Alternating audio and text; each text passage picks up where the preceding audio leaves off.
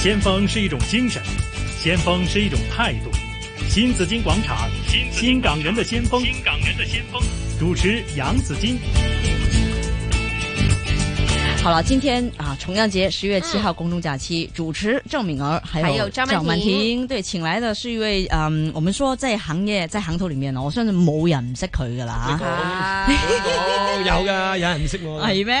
好，我哋介绍佢先嗯啦吓，啊孝恩善中抚慰有限公司的负责人，同时也是一位男模男模师傅周醒师傅，你好。係，你好，你好。係頭先就傾偈啦吓，即對對係對都同聽眾講翻，就係咧，我哋其實從文化吓去了解啊，即係進入呢個角度。 对，这也是啊我们传统的一个传统的一跟个他们的文化理念。嘛，对了，所以就是说，哎呀，那在我们这个传统节日，请什么人上来呢？咁我请咗位周師傅 上嚟，系哎好好好夾噶，係應 節好好夾，好應節係咪？係係啦，咁頭先呢，我哋都誒買嘅關子咧，就話誒有收到徒弟啦，咁跟你學嘢，即係我相信都唔容易啊。雖然話你已經用一啲比較軟嘅方法教佢哋，咁嗯你你對徒弟有咩要求咧，周師傅？對徒弟有咩要求？咁啊，嚇，佢哋係咪聽緊啊？唔知，瞓緊覺啊。好 緊張啊！咁樣啊，咩要求啊？嗯，誒，最緊要真係個心要善良啦，嗯，嗯啊啊，真係要去學嘢啦，學多啲嘢啦，即係我哋做呢行呢，學到老活到老嘅，係。去到80歲都有嘢學嘅，嗯，學緊你嘅做人嘅人生嘅經驗。嗯，一度做一度做一度學，咁啊要求咧有㗎，誒譬如誒、呃我哋南南我啊，咁啊念我嗰啲經文啊，都叫佢誒、呃、盡量誒、呃有翻啲南我嘅味道啊，咁樣，啊因為如果你揸住本經書，成日誒讀背熟晒啦。嗯，我揾小學啊、中學啊、幼稚誒、呃即係我啲背熟晒，我都可以隨時收到徒弟，係係唔同嘅。南模係有一種南模嘅味道嘅，南出嚟。咩咩咩叫男模嘅味道係嗯咧？咯，你不如講下。誒、呃嗱即係咪好似唱歌咁有旋律，係啦，哼哼有唱唱係啦，有有音韻有有嘅，音韻，有佢哋個套嘅，係啦，要譜噶嘛。咁啊，你讀書嘅話，我求其揾個中學生過嚟背識佢，收佢為徒弟都得啦，係咪先？嗯，有有要求嘅對啲徒弟都，嗯咁啊，有時都啲徒弟都發下脾氣㗎，係都會鬧㗎，都會鬧嘅。嗯嗯係都會鬧下佢哋嘅。咁啊，鬧完一兩日係冇事嘅啦。嚇咁你你覺得誒，即係平均嚟講啦，即係譬如真係要入行啦，咁係咁拜師學藝咁，即係正式可以自己擔大旗上場，咁要幾耐咧？嗯，十年八載使唔使？睇佢自己咯，睇自己做法睇睇佢資質咯。嗯，啊，我哋呃講翻我先啦，不如。好。啊，係啊，咁啊，我哋點樣？呃我哋咧跟住老豆做嘢咧，即係學嘢咧。我直頭係學咗一年之後，嗯先正式坐埋凳嗰度同啲師傅一齊誦經嘅啫。係唔係話你啊入嚟啊俾本書你啊咁啊坐低啊落誦經㗎啦，嗯揾錢㗎啦，唔係而家嗰啲唔同咯，而家而家坐一頭半個月啊坐喺度誦經收錢㗎啦，有錢收㗎啦，哦，嗯，即係嗰啲唔冇咗冇冇咁奮鬥咯，佢哋可能會冇咁珍惜咯。咁其實未到你可以真係坐低誦經嘅時候，嗰一年幾你要學啲咩，要做啲咩咧？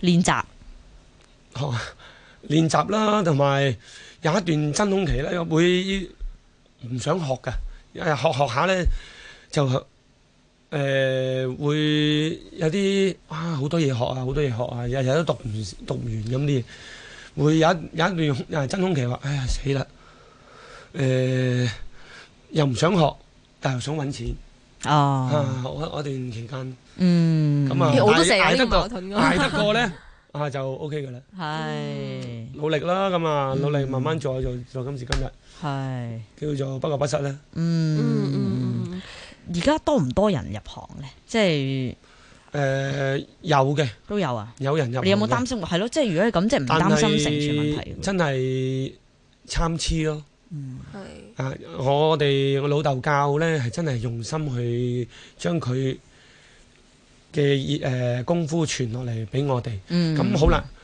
到有以前有啲師傅咧。係咁樣咧就教啲徒弟咧就誒、誒呃啊教嗰啲徒弟咧就係揾錢啊，即係話嗯係啊，就冇將所有嘢教俾哦誒、，下一代。係即係我覺得個出發點唔好喎，啊係咪咁樣？即係冇冇，嗯，係啦嗯咁啊，以前我啲老人家都係咁樣噶啦，因為咧呢、個誒、南和師傅呢個職業咧誒、較為少啲嘅。係以前啲老人家係唔會收徒弟嘅。以前我脱下好耐年前咧，唔係點樣收徒弟嘅。咁啊，青黃不接啦，咁啊樣有啲啊走得又要走啊，即係過身就過身啊咁樣。咁你都要收徒弟㗎啦。係啊，咁啊收徒弟，咁啊啊我問下你啊，你收徒弟，你想收個年紀大嘅，定係收個後生嘅？咁梗係後生噶咁啊咁啦啊，有氣有力咁啊，所以而家南和南和師傅咧，多數都係後生，後生多為主。嗯你都好後生，我老啦。後生嘅 啊，都係做得多功德法事，後生啲啦， 先人保佑。嗯，咁誒頭先都講噶啦，即係誒呢個傳統啊，個係觀念啊，即係由你譬如細細個廿年前咁計啦，即係個南無師傅同而家有咩唔同咧？再同埋聽過咧，之前係即係七情六欲啊、生兒育女啊呢啲，其實以前嘅南無係咪唔做得嘅咧？而家得啊，都得得㗎啊食哦食食誒食呢個十方飯噶嘛，我哋嗯咩都得啊，正常人嚟㗎咋係嚇，唔好講到咁清高就得 㗎啦。咁啊，最緊要係專業，專業，係啦，專業。嗯，點樣為之專業？點樣為之唔專業咧？係咯？即點睇得係出假呢設我要揾一個好嘅南無師傅，係嘛？我覺得要好好睇睇啦，啱唔啱啊？即係係啊啊，即係誒送送起最後一碼我場，今今日着着件唐裝出嚟，係。哇，係喎有有體面喎，起碼都直啊，唔會話巢掹掹啊，係咪先？嗯哼，即係起碼嗰、專個業裝服裝啊，其服實你一一言誒，即得唔係得。睇？係啦，你行路啊、講嘢啊，要都要俾個主人家覺得嗯專業嘅係嗯嚇、啊即係我覺得行為上行行為。啊，談吐上，即係嗯談唔吐上嗯嗯嗯唔好咁粗魯啊，認真。要認真啊，認真好緊要。誒，但係其實我覺得控制情緒好可能都好重要嘅喎，即係冇咁專業嘅話，係咪好容易俾嗰個氣氛啊所影響所嗰個以情我頭緒？先咪講啦，控制情緒啦。我老豆嗰陣時咁用我嗰個即係方式去教我啦，未修練到自己嗰個情緒。嗯，係啊嗯，以前哇好好爆啊真係着係住咪啊件唐裝啊，十零歲着住件唐裝，真係俾佢鬧到喺條街度喊嘅。啊嗯我十零歲幾幾幾瘀啊！但係而家會咁多而家謝咧佢咯就真係一個修練，一個修誒、練學識好多嘢。啊，嗯但係咧，即係可能喺傳統觀念方面咧，啲人覺得啊，接觸啲可能生死嘅嘢咧，都會覺得好似有啲唔係好吉利嘅，即係會唔會咧？嗯身邊有啲人都會覺得啊，即係你做呢行冇好似唔係好會吉唔利會咁樣會其找實忌你哋未你未做到我朋友啫，你又唔覺得有冇什麼誒冇、問題㗎啦？啊，哦如果你係我我我我識咗一段時間，咦都冇乜問題。係啊係一齊啊，出嚟啊，食飯啊，唱 K 都仲得。係，即係係啊呢個我都覺得係個行業啫，嗯嚇講到底嚇，即係我知道，因為之前我都有接觸過啦，即係可能有啲親戚朋友啊，大概都係喺呢一行咧。嗯咁我知會有啲避忌嘅，就係話啊，尤其是逢年過節啊、喜慶日子啊，會會避忌啲。哎呀，請唔請佢上嚟好啊？咁唔會，我會唔會㗎而家而家冇咯，嗯而家好多以前咧誒、會多啲嘅，咁啊係香港人咧就係、香港係誒、漁港嚟嘅以前。嗬？係啊，咁樣水面人多嘅，嗯咁啊水面人嚟講呢，就誒、呃出去捕出海捕魚啊，個個都望天打卦嘅，咁啊所以呢，就要誒、呃希望拜神啊，祈求平安啊、係所以好多咁啊寺廟啊會好多誒、呃水面人呢，就會避忌南和佬啊， 咁、嗯樣。但係而家時代改變啦，香港都唔似個漁港啦， 係啊，都唔係嗯係啦，啦，係咁啊誒。呃誒依然都有仲有水面人嘅，即係水上人嘅。嗯嗯嗯咁但係就真係少咗啦。咁啊，避忌嘅嘢固然係真係都係相對少咗。啊係嗯我哋拜年拜即係過年過節啊，一樣噶，係正常人嚟嘅啫。係咁我唔我我唔係着住唐裝去拜年啊 嘛，嗯但係我老豆係咯嗰陣時，係係係我老豆係。咁啊，佢我老豆直頭係冇乜誒，即係便服嘅。嗯，咁我都你真係成全佢呢樣嘢。成全咗佢呢樣嘢，嗯都係隨時可以做嘢嘛，唔方便啊！哇啊，你譬如着咗便服，突然間有嘢做喎，因啊為啊突然間有啲突發性嘅嘢做，你又要翻屋企換衫，或者去架車攞換件衫，好麻煩。係啊通常都唔換即係嘅。廿四小時 stand by 啊嘛。係啊其實翻到屋企，除低件唐裝，第二朝出街又着翻件着返唐唐裝裝咁咁即時嘅咩？做可呢有行有有咁有啲有時有啲突發，學頭先講話誒啲意外意外啊突發，我哋就要即即時去到現場去做一個路祭儀式啊。哦，我呢啲有冇話規定幾時做啊？即係即刻做啊當然誒、越快越好啦，因為點解咧？佢佢走咗嘅時候咧，佢走咗嘅時候，即係啱啱一有意外，我哋就會話誒、呃流離浪蕩啦。咁我哋就要即刻招翻佢去還坐定，揾個道堂俾佢坐翻啦。但但但係冇嗰啲咩時辰嗰啲咩？即係幾呢點到呢幾一點唔好下啊？呢一下嘅要即時，唔係計時辰。 OK，OK，時辰嚟講咧，就譬如啊落葬啊，誒、出出殯啊，我哋咁呢樣呢會啲係咪都係你哋負責㗎？都係我哋係係負責嘅。咁啊睇碗通勝去同佢哋摘咯。嗯嗯係，因為我要以為呢啲全部都要一早咧 book 好晒噶嘛，即係啊 plan 好，起碼你要了解下即係邊個啊咩嗰啲，原來都可以係有啲即時嘅。嗯，即係睇需要嘅，即係要睇翻唔同嘅情況，係係係啊，咁有啲越緊急越好，即係你你可以即係如果大家即係信則有，不信則無啦，係嗯咪？咁啊，即係招翻佢翻嚟啊，咁啊，頭先師傅所講，嗯咁頭先師傅有提到通勝啦，即係哇，其實誒、呃除咗嗰啲經文之外咧，我相信真係對於呢個天文地理真係要無所不曉喎。要要一本通勝好多嘢學嘅，英文都有學啊。係 啦，我知啊，英文我之前有揭過啊，即係頭先都有咪後有同阿師傅咁講樣講過起，通勝咧，你咁啊 係咯，不如講咁下。啊，又要講翻我老豆啦。點解？嚇我十一二歲嘅時候，嗯，咁啊通勝裏邊咧，誒有增廣賢文嘅好多嘢㗎，譬如誒救人命啊，勝造誒七即級刻浮浮屠。屠係十一二歲，你叫我讀呢啲把鬼咩？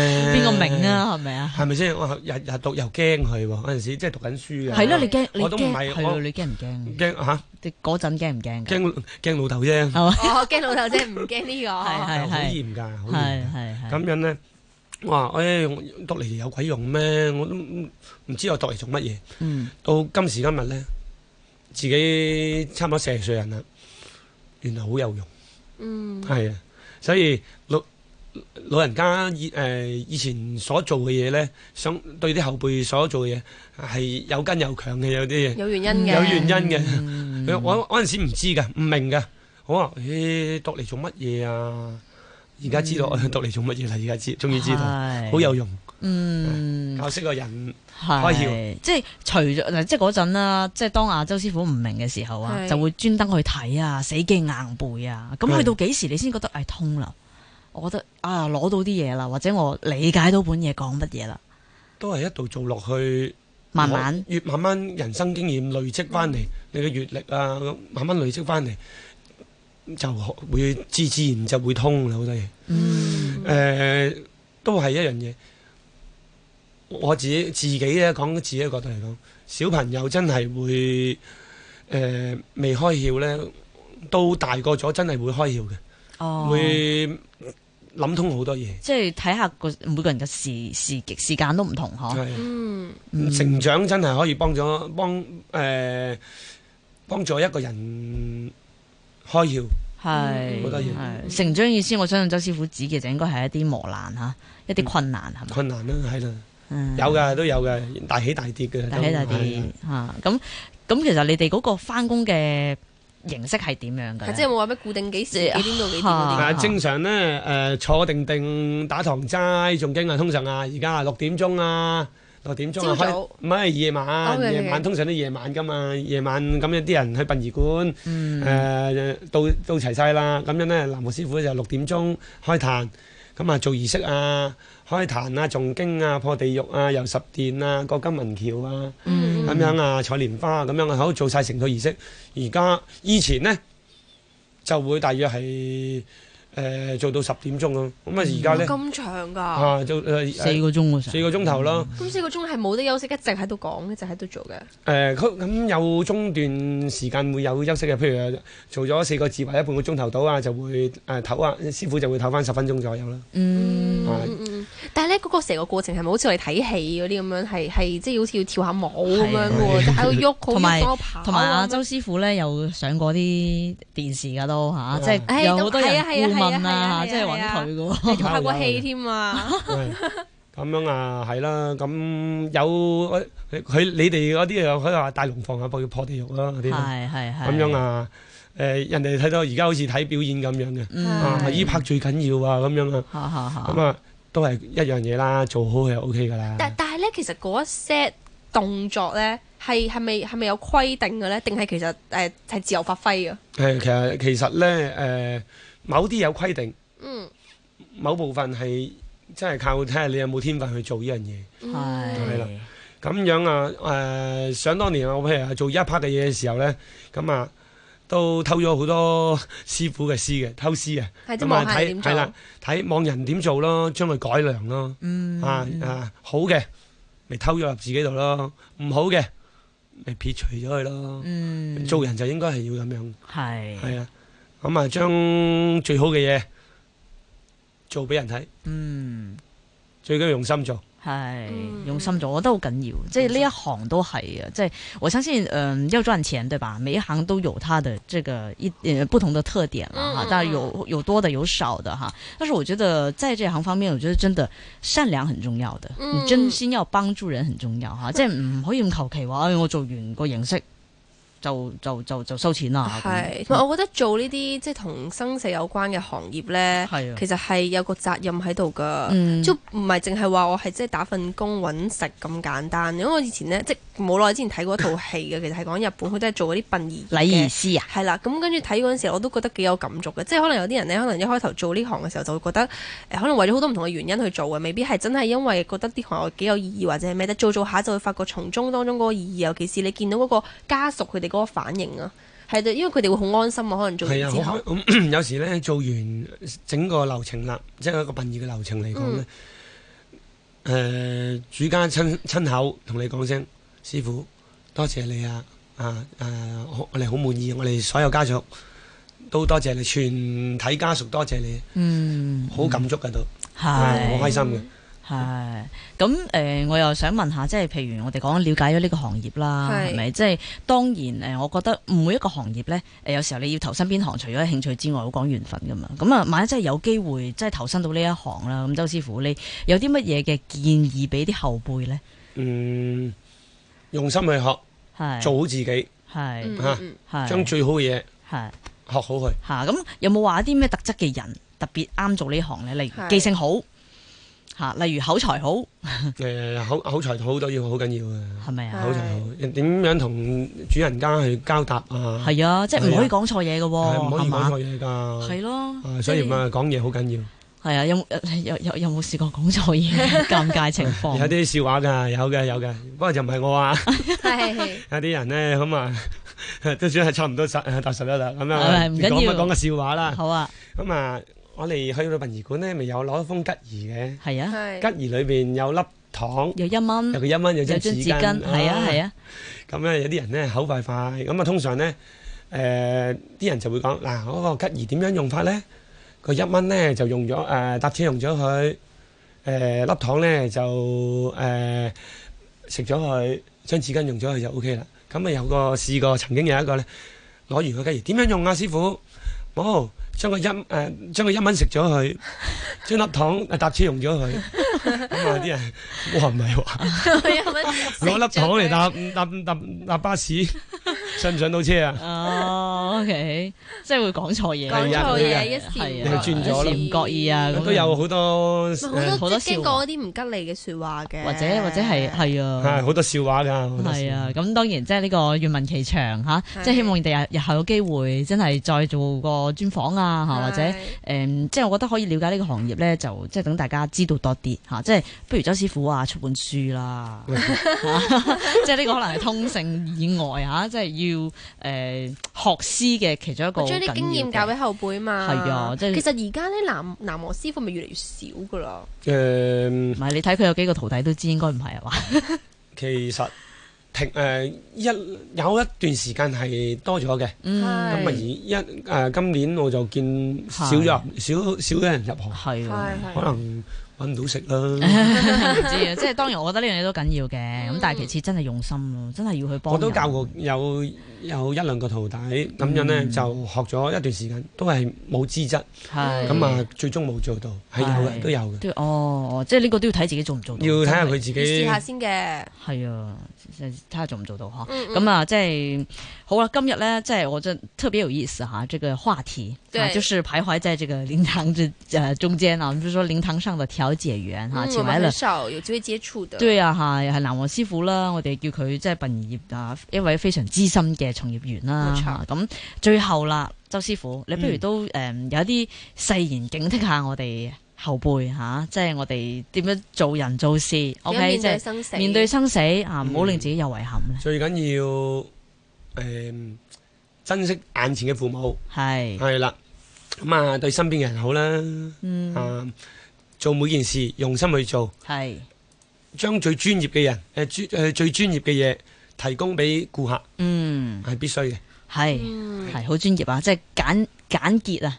而且都講到要害 啊！哈我相信真的，嗯，就籠統地講啦，唔好話老土啊啦。真的每一天，我們要當做最後一天來活，對吧？嗯活在當下，这是很重要，因為你真的永遠不知道下一秒、明天發生什麼事情，對吧？尤其是對屋企人，對哈，真係有陣時屋企人呢，即係無啦啦就就無端端就是老去了。对啊，所以要珍惜，对好不好？做好自己，好嗯吗？那今天非常感谢孝恩善终服務有限公司的負責人，同時也是南無師傅周醒師傅，多謝你。多謝，咁就送首羅文嘅《在我生命裏》，希望大家都愛惜生命，珍惜生命。